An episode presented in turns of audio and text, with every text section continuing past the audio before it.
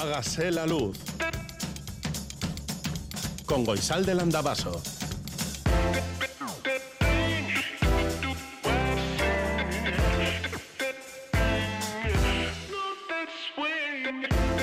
Kaixo egunon guztioi goizeko zazpiak eta lau minutu dirán Radio Euskadi en Saude. Ayer nos mandaban una fotografía de la zona del Bastán mientras amanecía y hoy todavía no tenemos ninguna fotografía porque creemos que no ha amanecido en ningún lugar de Euskal Herria. Es bastante pronto, pero, pero como hay luna llena y a pesar de la niebla, pues a lo mejor hay más claridad, yo qué sé, pues a lo mejor da la sensación de que amanece antes.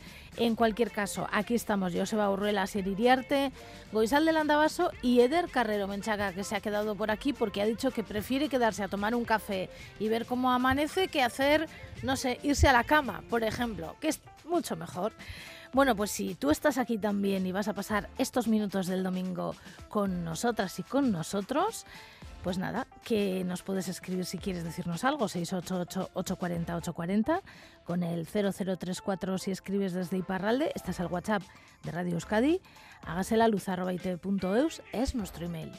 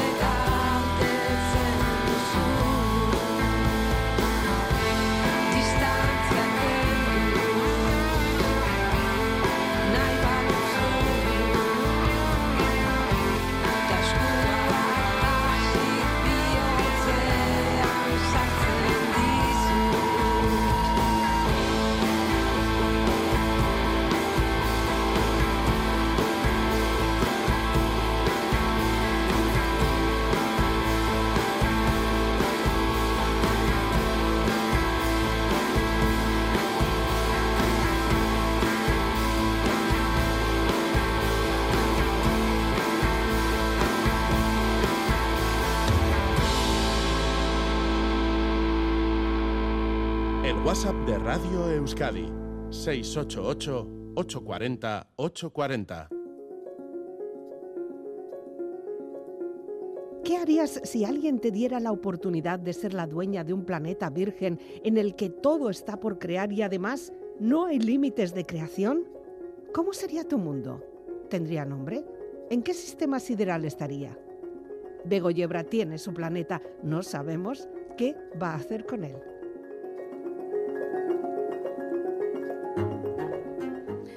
Caminaba yo pensativa por uno de los paseos de la mediana ciudad tipo de la esfera, escuchando los pajarillos, cuando una luz me iluminó el rostro. Uno de los soles, todavía no he decidido cuántos tendremos, como a Guisaldelo de los amaneceres y los atardeceres le gusta tanto, pues igual tenemos dos o tres, pues si se pierde uno a una hora. En fin, que uno de los soles volvió a iluminar mi rostro al tiempo que esa misma luz se encendía en mi cerebro ya un poco cansado con esto de crear un planeta de la nada. El otro, al séptimo día, descansó. No seré yo quien quiera ser diosa, que con opositar a emperatriz del mundo creo que es bastante. La idea tiene que ver con la fauna. Hemos hablado ya de la fauna. ¿Qué fauna queréis? ¿Qué animalillos queréis que poblen la esfera? ¿Queréis jirafas, elefantes, perros, gatos, cabras y terneros, ovejas y abejas? Goisalde se niega a las avispas y yo a los mosquitos. Ni los unos ni los otros. ¿Tenéis manía algún bichito más? Algunos bicharracos, ya sabemos que sí. A ver, que a una amiga llamada Maider le dan miedo los pájaros. Culpemos a Hitchcock. Con razón. Aunque ahora a mí las gaviotas, con eso de que han decidido instalarse en el centro de la ciudad y les encanta apropiarse de lo ajeno, os prometo que vi a una gaviota robarle el bocadillo a una señora en un restaurante al aire libre de un museo de Estocolmo. Si libramos de gaviotas, ¿cómo lo veis? Ellas y las ratas cloaqueras no serían tan necesarias, ¿verdad? Siguiendo el canto alegre de los pajarillos, ¿qué es una alondra?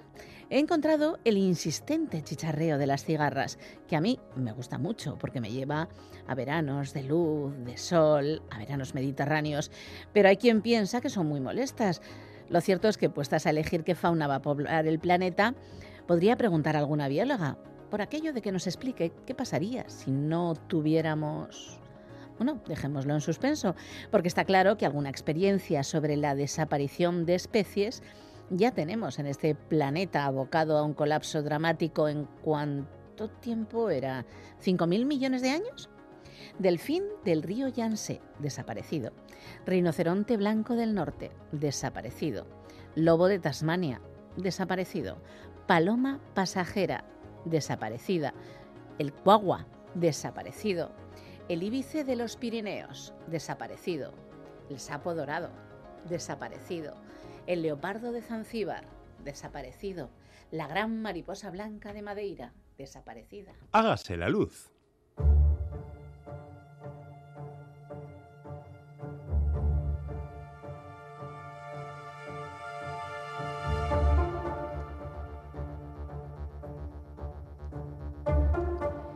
Este curso, en Hágase la Luz, estamos conformando una cartografía interior para saber quiénes somos, cuántos seres conformamos eso que llamamos yo, eso que llamamos ego. Y para ello, con nosotras está aquí una guía de excepción que conoce bastante bien cuántos seres nos habitan. La doctora en microbiología, Miren Basaras. Kaixo Egunon, Miren. Egunon. Hoy vamos a conocer otra bacteria, bueno, a una cuadrilla de bacterias llamada Lactobacillus. Sí, así es, así es. Bueno, es una cuadrilla muy grande. Los lactobacilos o el género Lactobacillus y bueno, la verdad es que es una bacteria que, eh, o un grupo de bacterias, un género de bacterias muy grande, ¿no? De hecho, en los últimos años se ha reclasificado, porque son muchísimas, y hoy en día pues hay más de 200 especies o tipos distintos de lactobacilos, ¿no? Pero todos esos tipos no están en nuestro interior. Muchos de ellos sí, pero no todos. ¿En qué lugar de nuestro cuerpo se encuentran? Sí, sí, pues eso hay millones de, bacterias, de estas, de lactobacilos que están dentro de nuestro cuerpo, ¿no? Y bueno, pues lo que sí se sabe es que se transmiten desde el nacimiento, es decir, desde el mismo parto vaginal de la madre, se transmiten y también en la lactancia, ¿no? Además, bueno, pues se cree que esa abundancia de, de, lactobacilos que tenemos es clave para esa protección del recién nacido, ¿no? Del intestino del recién nacido y estas bacterias nos acompañan a lo largo de toda la vida. Eh, cuanto más mayores nos hacemos, tenemos menos cantidades de lactobacilos, pues porque nuestra microbiota se va modificando, pero a lo largo de toda la vida están con nosotros. Y bueno, lo que se, lo que se sabe es que eh, los lactobacilos se encuentran en múltiples partes de nuestro cuerpo, ¿no? de nuestro cuerpo humano, sobre todo en el aparato digestivo. Y ese aparato digestivo que va desde la boca hasta el estómago y hasta los intestinos, tanto delgados como gruesos. ¿no? Pero además de ese aparato digestivo, también se encuentran en el aparato genital femenino, sobre todo en la vagina. ¿no? Por ejemplo, pues se dice que en la vagina, de todas las bacterias que tenemos ahí, el 96% de todas ellas son lactobacilos. Y además de eso, como está en ese aparato digestivo desde la boca hasta, hasta ese intestino grueso, bueno, pues también eliminamos por ese intestino grueso y por esas heces eh, lactobacilos. Y se estima que en las heces de una persona sana, pues por ejemplo, la concentración de lactobacilos que eliminamos puede ascender a más de 10 millones de bacterias, ¿no? que es muchísimas, es decir, en nuestras heces cuando se analizan, pues de todas las bacterias que existen ahí y que eliminamos, lactobacilos representan eso a 10 millones de bacterias. ¿Y qué pasa cuando faltan? Bueno, pues cuando faltan puede ser un problema, ¿no? ¿Por qué? Bueno, pues porque estas bacterias, como he dicho, son muy importantes dentro de ese aparato digestivo, ¿no? Y ese aparato digestivo es muy complejo en nuestro interior. Bueno, pues en el intestino, por ejemplo, se dice que está formado por una barrera que es como semipermeable, ¿no? Es decir, que permite el paso de esos nutrientes, de esos alimentos que comemos y lo que hace es restringir la entrada pues eso, de esos microbios, de esas bacterias y de esos microorganismos que son potencialmente dañinos. ¿no? Entonces esa barrera semipermeable está formada por la microbiota, por esas millones y billones de bacterias que tenemos en nuestro intestino, por una capa que es mucosa, de moco, por unos anticuerpos eh, que son de tipo IgA, que se llaman, que son eh, fundamentales para esa defensa de, ese intestino, y por otras sustancias que tenemos contra esos microbios que son dañinos, ¿no? que son patógenos para esa parte del intestino. ¿no? Entonces, ¿qué es lo que se cree? Que los lactobacilos mejoran la defensa de esa barrera intestinal, pues porque aumentan esa secreción del moco, porque aumentan esos anticuerpos, etcétera, ¿no? Entonces, si tuviésemos pocos lactobacilos, pues esa barrera intestinal no funcionaría correctamente. Entonces, eso sería un problema. En esa barrera no solamente están los lactobacilos, sino que hay muchos otros tipos de bacterias que ya iremos viendo en futuras sesiones, pero evidentemente los lactobacilos son una parte importante de esa, de esa barrera semipermeable que tenemos en el intestino. Bueno, por lo que estás contando entiendo que estas son de las buenas, ¿no? Sí, principalmente son de las buenas, ¿no? nos dan ese apoyo fundamental en el intestino. Está comprobado que entre los lactobacilos y el ser humano la relación es mutualista, ¿no? que decíamos en otras sesiones. Es decir, estas especies de los lactobacilos lo que nos van a hacer es ayudar, eh, por ejemplo, en la digestión de los alimentos, de esos sustratos dietéticos, de esos alimentos que comemos, que ingerimos, y así como proteger contra esos microbios dañinos o patógenos, ¿no? Y a cambio, nuestro cuerpo humano le va a dar a esos lactobacilos pues el alojamiento, el nicho para que se encuentren ahí, para que estén ahí y los nutrientes también que necesitan pues para crecer, para multiplicarse y además, etcétera, ¿no? Bueno, pues también son de las buenas, ¿no? Porque nos dan una serie de beneficios y entre esos beneficios, pues por ejemplo, producen unas sustancias muy importantes como por ejemplo el ácido láctico, que es un tipo de ácido que como el nombre indica, lo que va a hacer es conferir o dar un pH ácido a ese entorno del aparato digestivo, ¿no? ¿Y qué es lo que hace ese entorno ácido? Inhibir el crecimiento de esas bacterias posiblemente dañinas que pueden llegar al interior nuestro, ¿no? Con lo cual, los lactobacilos sobreviven muy bien en este pH ácido, pero otras bacterias no.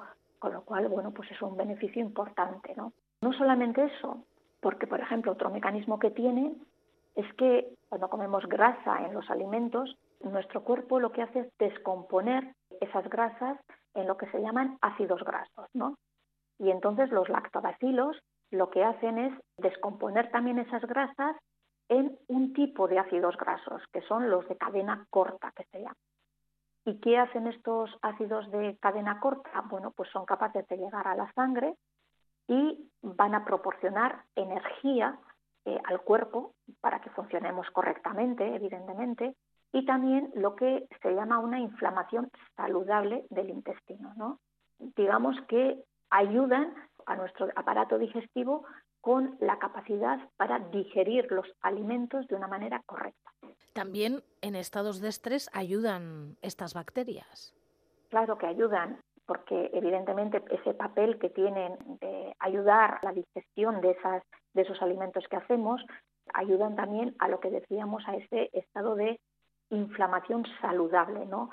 Nuestro cuerpo suele estar en un estado de inflamación, pero es distinto que sea saludable a no. Por ejemplo, cuando tenemos un ritmo de vida muy acelerado o cuando tenemos una alimentación no adecuada o cuando tenemos lo que se llama un estrés oxidativo, que es cuando generamos muchas sustancias que nuestro propio cuerpo no puede controlarlas, entonces estamos en un estado continuo de inflamación.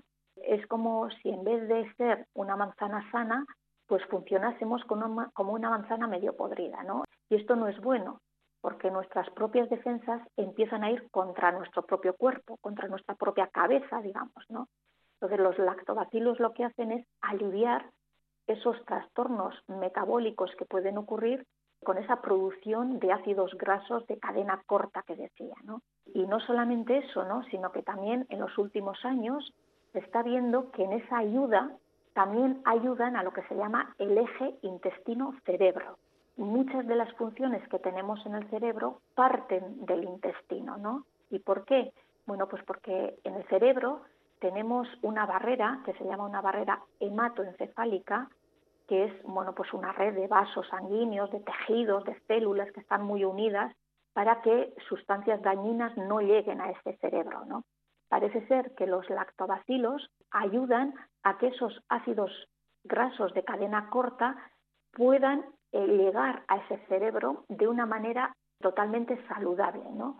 Y de esta manera, pues enfermedades, por ejemplo, neurodegenerativas como el Alzheimer, bueno, pues está ayudando y se está estudiando que ese eje intestino-cerebro sea totalmente adecuado y totalmente funcional, ¿no? Y que ayuden, bueno, pues a que esa neurodegeneración no avance más. Y también ocurre un poquito parecido en el, en el corazón en el eje intestino-corazón. El corazón también, si tiene una respuesta inflamatoria dañina, bueno, pues no actúa correctamente, ¿no? Entonces los lactobacilos parece ser que también pueden llegar a ese corazón y a ese metabolismo del colesterol para que no haya una respuesta inflamatoria dañina y sea saludable. Bueno, supongo que en otros animales no humanos también existen.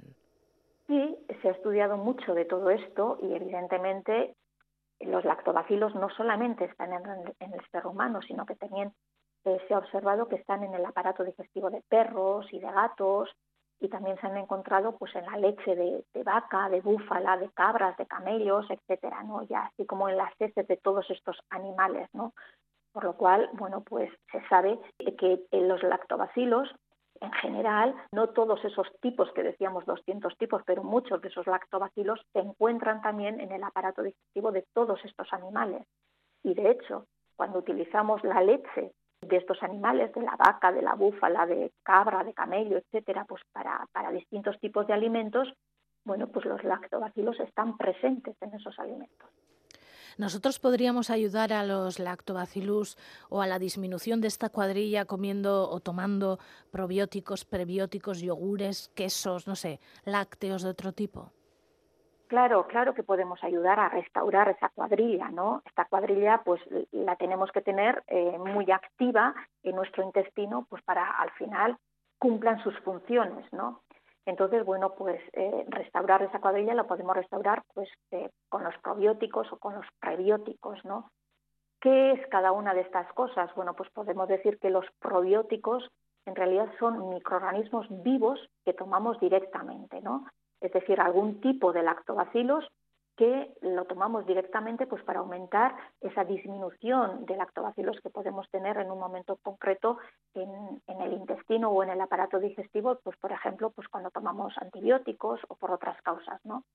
¿Y cómo podemos hacer eso? Pues por ejemplo, pues comiendo productos lácteos fermentados, como puede ser el kéfir o yogures, que contengan lactobacilos es una manera de aumentar el número de, de esos lactobacilos. Pero eh, también podemos utilizar los prebióticos, que son ingredientes que están en la dieta, ingredientes que están en distintos alimentos, que cuando llegan al, al intestino son fermentados por esas bacterias que tenemos ahí, por esos lactobacilos, ¿no? Y entonces modifican, en este caso, estos alimentos de tal manera que aumentan y benefician eh, la microbiota que tenemos en el intestino y la salud, en este caso, del individuo. Bueno, podríamos decir que esta cuadrilla de bacterias son como el séptimo de caballería. Bueno, yo creo que no solo como el séptimo de caballería, sino que podríamos decir que son los actores o las actrices principales de la microbiota, ¿no? Porque, o una de las más principales y además muy talentosas, tienen mucho talento porque son capaces de reparar esa función de barrera intestinal que decía antes, ¿no? estimulando nuestras defensas, ayudando a otros órganos como el cerebro, el corazón, etcétera, para que funcionen correctamente. Entonces, son evidentemente dentro de esa película de la microbiota serían una parte principal de que funcionen correctamente ese aparato digestivo, ¿no? Pero no solamente eh, lactobacilos tenemos en ese aparato digestivo, ¿no? sino que ya he dicho al principio que se encuentran también en otras partes del cuerpo humano, como por ejemplo en la vagina, en el aparato genital femenino, ¿no? Y ahí también tienen un funcionamiento muy importante. Pues de eso hablaremos otro día, porque ya veo que esta cuadrilla de, bacterias del género Lactobacillus da para mucho, ¿no? Da para mucho, da para mucho y yo creo que es algo eh, impresionante una vez de que se descubrieron allá por el siglo a principios del siglo XX, bueno, pues eh, la función principal que han ido eh, obteniendo y han ido desarrollando dentro de nuestro cuerpo humano. Miren, Basaras, es que ricas cobenetan. Es que ricasco soy. So you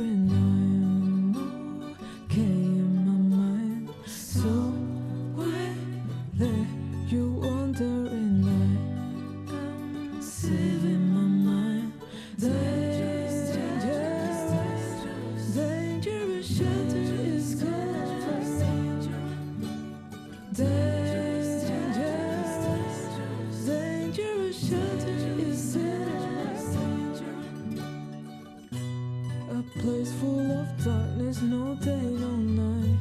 Just me there alone with my minus pace.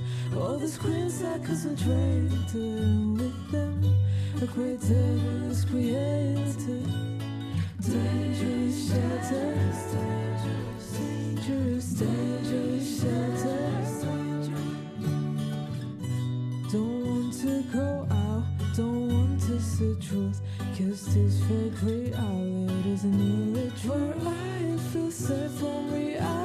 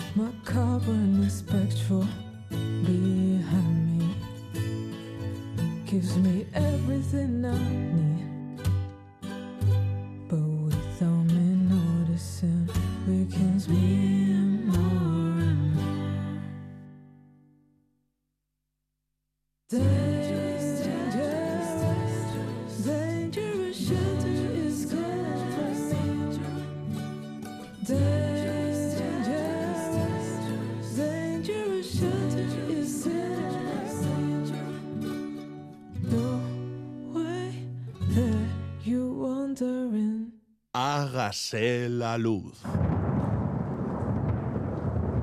Mañana sol.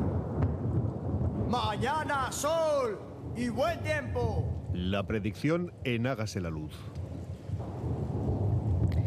Según Euskalmet, este domingo las nieblas matinales y el ambiente frío darán paso a un día soleado.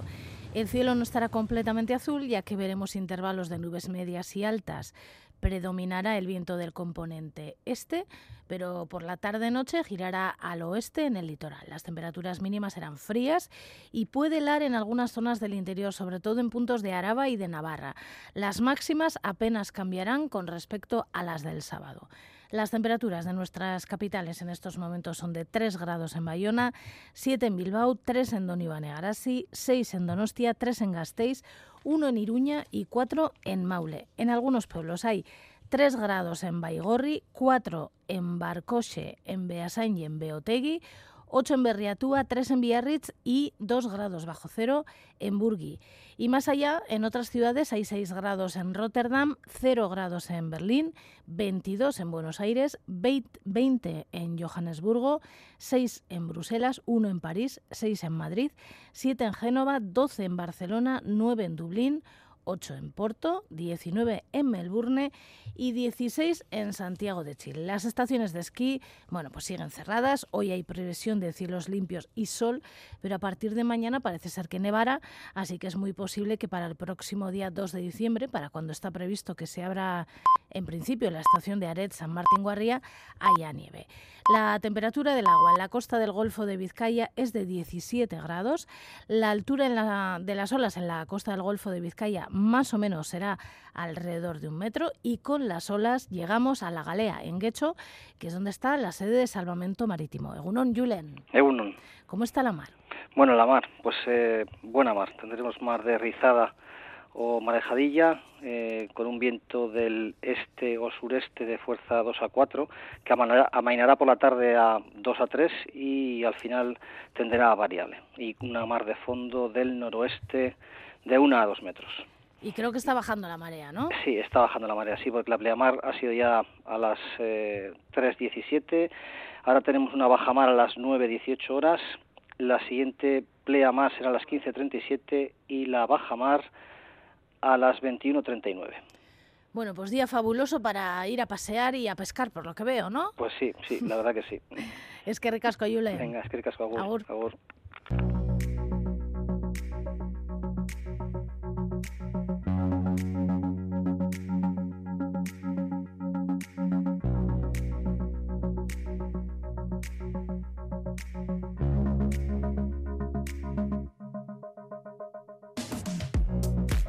Ateak noiz zabalduko zain, así titula berría una noticia que nos lleva hasta Gasteiz. Acompaña la noticia una imagen de lo que será el Café Ansoquia de Gasteiz, un edificio para la cultura que lleva meses de retraso, y dice Iñaki Lascano, el presidente de la asociación Lazárraga Cultura Elkartea. Gazteiztarrek amazazpi hilabete daramatzate Euskarazko kultur jarduna murriztua sorkuntzarako lekuen eta laguntzaren faltan eta euskaltzaleok topagune izateko erreferentzia gunerik gabe. Pero hay bastantes cosas más. Por ejemplo, entre las cosas que nos hemos encontrado y nos ha llamado la atención, ¿eh? En la BBC o La Vanguardia de Cataluña hay dos vídeos, uno en cada diario, que recogen el momento de la explosión del volcán Etna en Sicilia. Es el volcán más grande de Europa, lleva 10 días despierto y estos días está dejando unas imágenes espectaculares de lava incandescente que cae sobre el nevado Etna. Y esto es lo que recogen los dos diarios en este vídeo, como decimos. En el italiano La República se han hecho eco de una nueva polémica en Gran Bretaña. Dice el titular, el rey Charles acusado en The Guardian. Obtiene beneficios secretos de los bienes de los muertos. Bueno, te lo explico por si no estás al corriente del asunto. El diario The Guardian es un diario británico que ha publicado estos días esta, esta noticia y se refiere a Charles de Inglaterra. Resulta que este diario informó de que valiéndose de una ley de la Edad Media que todavía está vigente en la parte norte de Inglaterra, que se llama o a la que llaman bona vacantia, la monarquía británica estaba acumulando bienes económicos e inmobiliarios de personas fallecidas que no tienen a quién dejar sus bienes o que no tienen herederos y se los quedan. Según el diario británico, a lo largo de una década, Charles habría recaudado unos 68 millones de euros, cuyo destino en principio serían organizaciones sin ánimo de lucro, pero según The Guardian, solo el 15% hubiera llegado a esos fondos y el resto lo han destinado a reformar casas, mansiones y palacios. Bueno, la noticia está corriendo como la pólvora, lo cuentan en cantidad de diarios, en el Belgales Swag, en el diario.es, en un montón de sitios, incluso en The Guardian, por supuesto, que sigue publicando noticias sobre el asunto. Cambiando de tema, en Berría han hablado con el artista Ivonne Aramberri. Dice en la portada del diario, Uste dut erradikaltasun bat galdu dela irisgarritasunaren alde. Y en las páginas interiores hablan con él con motivo de una retrospectiva de su obra que se inaugurará en el Museo Reina Sofía de Madrid y que luego traerán al Artium de Gasteiz. Entre las cosas que cuenta Ivonne Aramberri dice, Nire mamua beti da erakusketa artistaren izpilu bihurtu nahi izatea. Hau naiz ni esatea. Nola mantendu zure auskortasuna, zure poetika pertsonalak eta aldi berean, alako leku erraldoi batean agertu. Erakusketaren funtsa tentsio hori da. Nire erronka guztien erdigunean kokatu dut eta arakiri bat izan da iaia. En este mismo diario ha escrito la periodista Olat Zurkia un artículo relacionado con Taiwán y sus próximas elecciones, Taiwango hauteskundeak gertu, y explica la importancia vital que tendrán estas elecciones del próximo enero en el futuro del Estado y de la zona, probablemente. En la BBC hay un reportaje sobre las últimas pastoras Waki, creo que se pronuncia así, de Pakistán. Cuentan que actualmente solo quedan siete, muchas de ellas son ancianas, eh, tienen unas vidas tremendamente duras, realizando una manera de trabajar y vivir mm, pues de hace muchísimos tiempos y que parece que está en vías de extinción.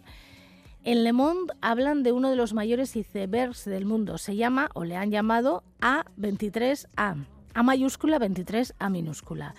Es un iceberg gigante que tiene casi 4.000 eh, kilómetros cuadrados, está avanzando hacia la Antártida, es uno de los icebergs más antiguos del mundo. Parece ser que en 1986 se desprendió de una plataforma de la Antártida Occidental tiene mil millones de toneladas, bueno, más o menos, claro, y aunque ha estado de alguna manera estancado, ahora impulsado por fuertes vientos y mareas, se está moviendo y como decimos, pues está avanzando hacia la Antártida y de ahí hacia el Océano Austral. En Infolibre hay una entrevista con la socióloga Beatriz Ranea, cuyo titular llama la atención. Políticos y empresarios sellan pactos en prostíbulos. No hay estigma para los puteros. Le han entrevistado con motivo de la publicación de un libro que ha publicado ella, que ha escrito ella, Puteros, hombres, masculinidad y prostitución, y entre las cosas que dice, esta. La prostitución no es una práctica tendente a desaparecer, sino que su consumo se mantiene entre la juventud. En caseta.eus han hablado con Jerome Ganzain, Ganzagain, eh, una persona que tiene una explotación, eh, una quesería en, Espeleta. Él es el nuevo presidente de la denominación de origen de quesos Osoirati Maravillosos. Y dice, inflazioak mina un día egingo dio gure saiari. Y entre los suplementos de papel que han llegado a nuestras manos tenemos el Orchadar de, Gara, que, que han entrevistado a la formadora en autodefensa feminista Maitena Monroe, muy conocida, y dice la obediencia eh, la, obediencia que se la quede el patriarcado para sí mismo y es una extensa entrevista donde dice muchísimas cosas claro entre otras. De repente llega el feminismo a nuestra vida y podemos entender lo que nos pasa. Y cuando te encajan las piezas ya no puedes mirar el mundo de otra manera Guardi te stesso te stesso,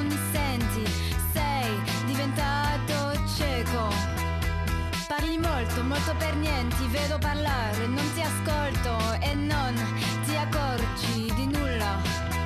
Guardi te stesso e non mi vedi, ami te stesso, tu non mi senti, sei diventato cieco. Parli molto, molto per niente, vedo parlare, non ti ascolto e non ti accorgi di nulla. Parli troppo, troppo spesso, sono stanca, stanca di te sono stanca di te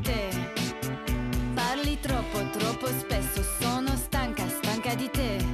Sono stanca di te. Guardi te stesso e non mi vedi, ami te stesso, tu non mi senti. Sei diventato cieco. Parli molto, molto per niente, vedo parlare, non ti ascolto e non ti accorgi di nulla. Guardi te stesso e non mi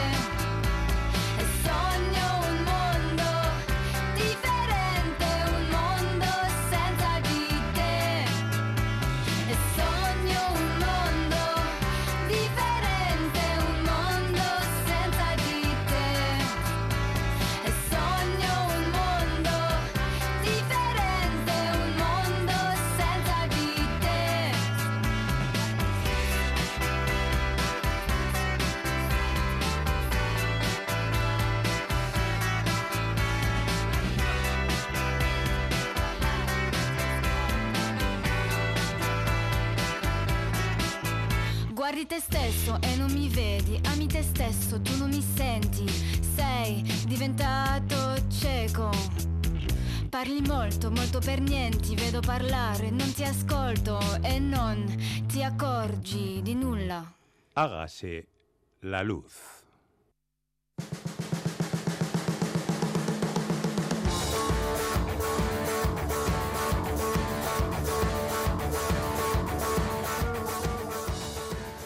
La última vez que hablamos con el doctor en Relaciones Internacionales y director de la Cátedra UNESCO de la Universidad de Deusto, Sergio Caballero Santos, estaba a punto de salir para Brasil. Nos imaginamos que ya estará de vuelta. A lo mejor se ha quedado allí a vivir en Brasil. Sergio Caballero Santos, según Eh, bueno, ¿qué tal? que estás de vuelta, ¿no? Ya aquí, ya en Bilbao, en la capital del mundo, pero muy bien por Brasil. Ahora hablaremos de ello. Bueno, si te parece, antes de meternos con Brasil, vamos a hablar de Argentina, porque la semana pasada votaban en segunda vuelta quién iba a ser el presidente, el ultraderechista Milei o el peronista de derechas Massa. Ha ganado Milei. ¿Qué te ha parecido el resultado? Bueno, pues eh, aunque nos cuesta a veces verlo, eh, es relativamente esperable, ¿no? La- los que llevamos siguiendo un poquito la actualidad argentina, pues tristemente ya hace algunas semanas, casi meses, se iba barruntando esta, esta situación. Ha ganado con mayor holgura de lo que algunos es verdad que avisoraban, pero Milei de alguna manera ha representado cambio para la sociedad argentina que lo demandaba a- a gritos. Es verdad que también estaba esa idea de, del miedo, de lo que propone, de esa radicalidad que un alguien que se define como liberal, anarquista y ultra ortodoxo en algunos aspectos prometía, pero qué duda cabe que el rival Sergio Massa es el, el ministro de Economía de un país con más del 142% de inflación. La gente estaba desesperada y Milei prometió un cambio que ha pesado por encima de los miedos que la gente pudiera, pudiera tener. Además, para los que no hayan seguido mucho todo el proceso, ese miedo que podía tener entre la primera y segunda vuelta, Mauricio Macri, el que fue presidente ya en Argentina anteriormente, pues le había dado su beneplácito, por así decir, y eso amortiguó las reticencias que algunos pudieran tener y agudizó ese voto antiperonista, ¿no? Entonces, eh, esa victoria con un 56% se explica sobre todo en, ese contexto. Mira, leía en un artículo de opinión de un diario catalán que una persona de nacionalidad argentina que vivía en Cataluña decía, es triste tener que elegir entre Massa y Milei. Esto parece ser que es algo que les ha ocurrido a muchas personas. Sí, yo siempre, bueno, ya lo he oído más sitios, pero yo siempre digo que, ha sido un poco una de susto o, o muerte, ¿no? Ha sido como cuál es el mal peor en un contexto en el que, mm, por un lado, como decía, votar a masa para mucha gente suponía ahondar en esta crisis económica y para otros es este salto al vacío que propone Milei con ideas adanistas casi, ¿no? De refundación y muy descabelladas, ¿no? También yo creo que hay que diferenciar entre algunas auténticas barbaridades, porque no se le pueden calificar de otra manera, que ha ido diciendo en su trayectoria televisiva de dos años, que es un poco la que, la que le ha catapultado hasta la Casa Rosada, pero de, llamar al Papa el representante del maligno en la tierra, o fomentar el comercio de órganos, o auténticas barbaridades, y lo que en los últimos tiempos ha ido diciendo, ¿no? Yo creo que va a haber una clara diferencia entre ese Milei provocador y de auténticas barbaridades y lo que realmente va a poder hacer. El recetario más ultraliberal o ordoliberal en lo económico lo va a intentar aplicar por todos los medios. Ya anunció nada más ganar eh, privatizaciones masivas, eh, recortes brutales del gasto social y por ahí sí que va a ir. Otras medidas más drásticas, polémicas, probablemente y afortunadamente todo se ha dicho, no las podrá implementar, sobre todo por dos contrapesos. Una tiene que ver con el propio proceso legislativo, con el, con el Congreso, que no lo controla. Su partido, La Libertad Avanza, es un partido de nueva creación, no tiene implantación territorial, no tiene ni políticos al uso, ni tiene poder a nivel de Congreso, no controla el Congreso, no tiene el Senado, no tiene gobernadores en el territorio. Por tanto, va a tener muchas dificultades más allá del apoyo, como decíamos antes, que le pueda brindar Mauricio Macri pero luego, por otro lado, va a estar el obstáculo de la propia calle. El peronismo, si algo nos ha enseñado históricamente, es que cuando pierde y las reclamaciones, las reivindicaciones se hacen en la calle, ¿no? En Argentina se habla siempre de hay que ganar la calle, hay que salir y pelearlo en la calle. Y esos brutales eh, recortes en gastos sociales que mencionaba ah, auguran unos tiempos muy convulsos y mucha gente que vive de, de bonos sociales o de prestaciones estatales que va a salir a la calle a, pelear por, por lo que consideran suyo y por, por derechos adquiridos que van a estar cuestionados. Entonces sí que ahí se avisora un terreno conflictivo y, de protestas sociales y mi ley ya ha avisado que no, no va a contemporizar y que va a aplicar mano dura en ese tipo de represión ¿no? en la calle. Entonces, eh, malos tiempos para ese ejercicio de protesta y reivindicación en la calle.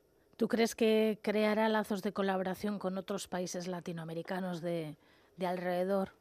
Bueno, pues aquí yo creo que está también un poco esta retórica que estamos diciendo, ¿no? Por un lado, se le ha, si me permites la expresión, se le ha llenado la boca a ley hablando en campaña de que no se sentaría nunca a hablar con, con un comunista como Lula y que también quiere romper relaciones a nivel diplomático con China, pero la realidad política es muy pragmática y muy tozuda y como ya nos ha enseñado, por ejemplo, cuando Bolsonaro eh, también desde Brasil en su día hablaba mal de, China, hay que recordar que le acabó en una visita le acabó regalando una camiseta de, fútbol, ¿no? Porque Xi Jinping es también un, amante del fútbol, ¿no? Entonces, eh, cuidado, al final, Milei, de una manera o de otra, Argentina depende de su vinculación y el comercio con Brasil, depende de sus exportaciones a China y esta retórica incendiaria que le ha catapultado para ganar las elecciones no la va a poder mantener. Llamar colaboración creo que es mucho, pero que va a tener que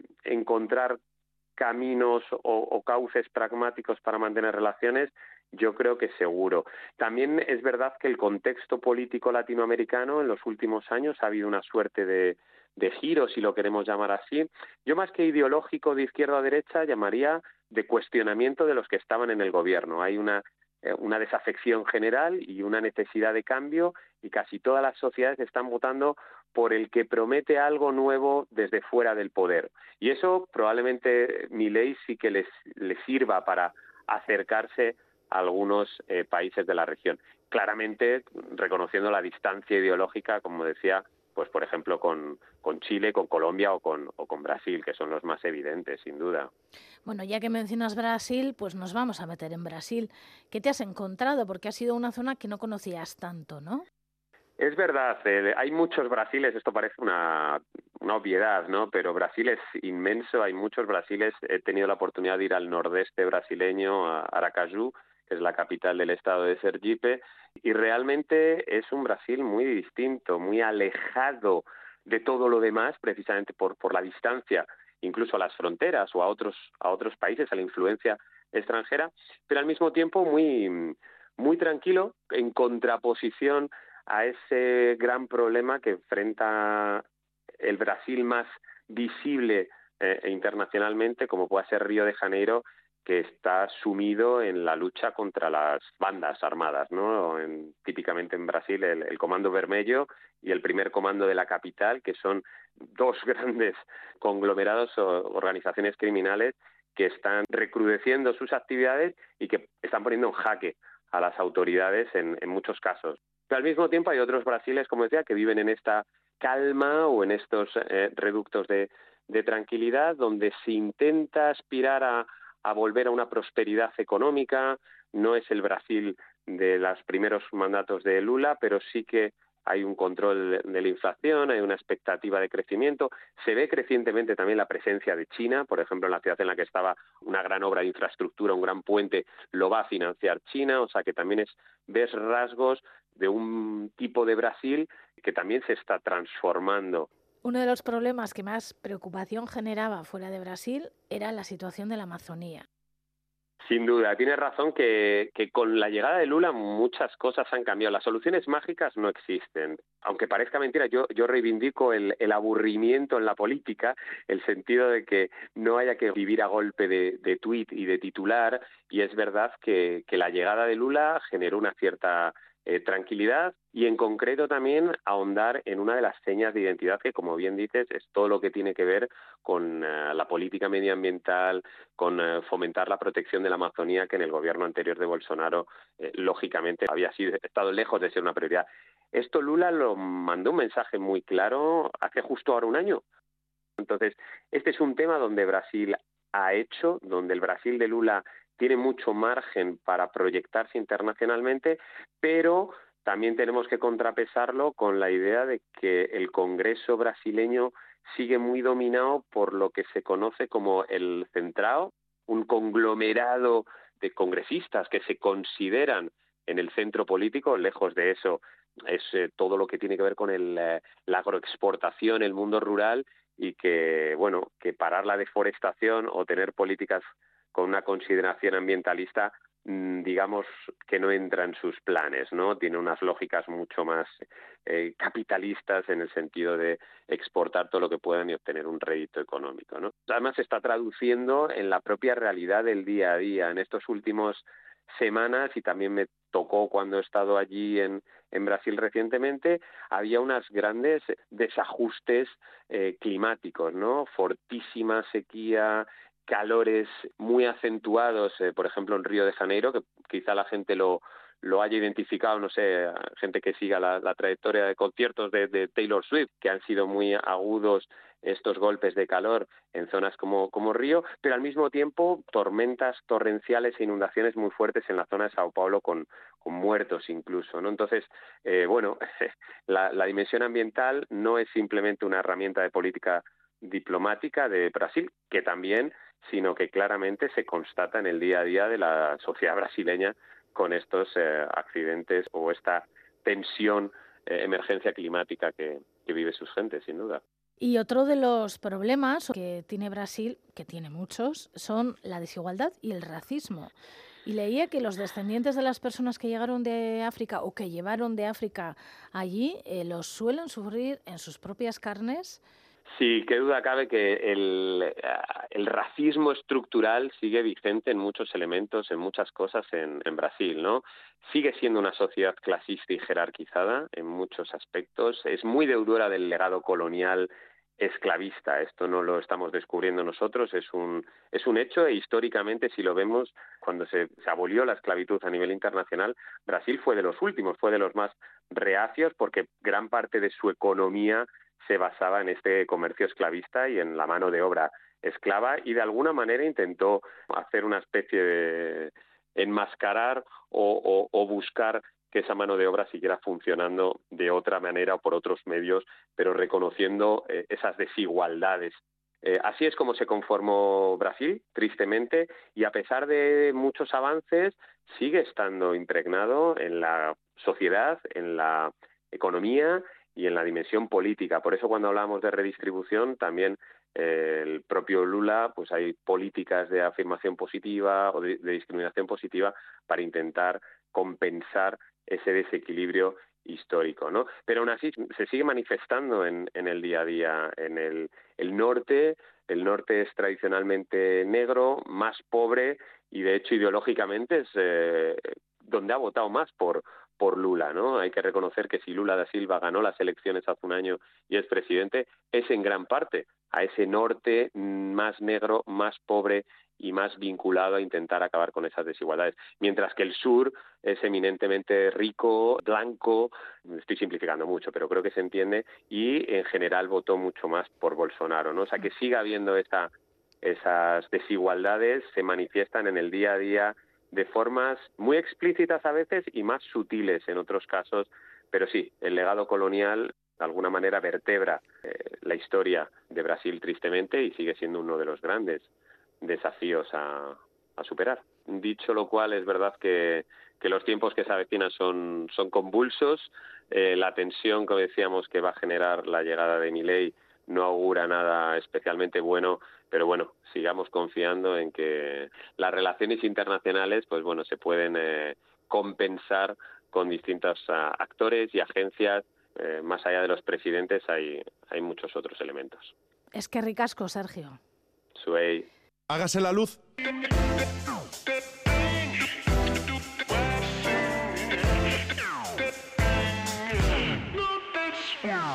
Pues en unos segundos faltarán cinco minutos para las ocho de la mañana. A esa hora llegará Itziber Bilbao con toda la información que le quepa en el informativo, que hay mucha información y hay que seleccionar. Y nosotras volveremos en Hágase la Luz a eso de las siete y cinco de la mañana más o menos la semana que viene, el sábado que viene. Así que nada, que paséis una buena semana. Bazterretik ibili eta zaindu maite duzun hori. Agur. Parea eta biertzak osatu ditugu behintzat, urrun daude lehengo kexak. Hemen gaztetxo, hemen helduak, festak rinak ta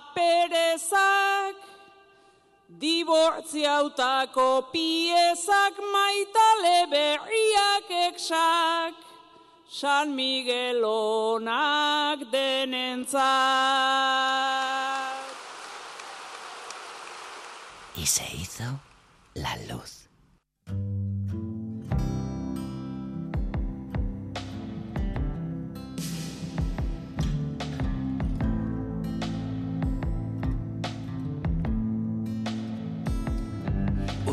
Canción sencilla esconde eternidad.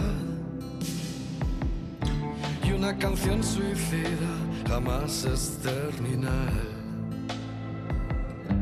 Con una frase hundida quizás reflotaré. Y un verso descreído me hará un hombre de fe. Cuando uno parte lejos, el paso inicial también será el primero para regresar. Que mi adiós deje entrar ansias de volver. Ser leal a tu piel y al